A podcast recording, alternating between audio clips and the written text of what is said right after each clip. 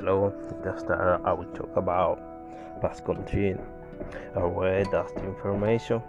You can use for different things. When you talking or you are to listen in the past continuous uh, shows that the action was readers in progress at certain time in the past. For example, what were you doing at 8 p.m. last night? Answer, I was a student. Did me that I started studying before 8 p.m. and continued after 8 p.m. Thus, the past continuous can assure that the activity was in progress for some time uh, but not just for for a moment in specific. For example, we were we were cleaning the house last morning. We made the past continue. We was aware, and then ing for us the verb. For example, she couldn't come to the party. She was working. Three years ago, we living in my hometown. I tried to give him some advice, but she wasn't listening. What were you doing this time last year? But continue. But continue and but simple.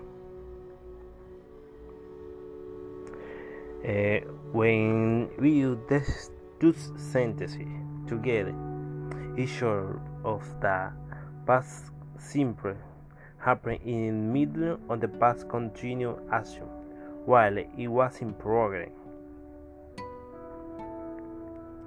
For example, while I was a student, I suddenly fell sleeping. You know, when I was a student, together, that is the past continuous. I suddenly a sleeping.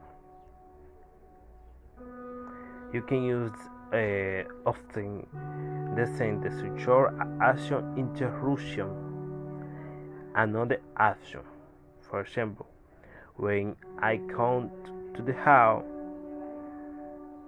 he lost my thing and other thing that you can use the past continuous and the past simple for action that was interrupted the, the other action a word that you can understand and you can use that expression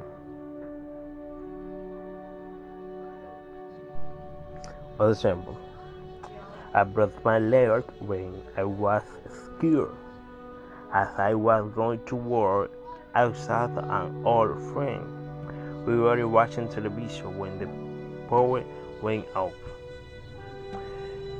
you know the difference between those two to that sample you can understand. When the guests arrived Han was caused dinner when the guests arrived has caused dinner that is a different situation.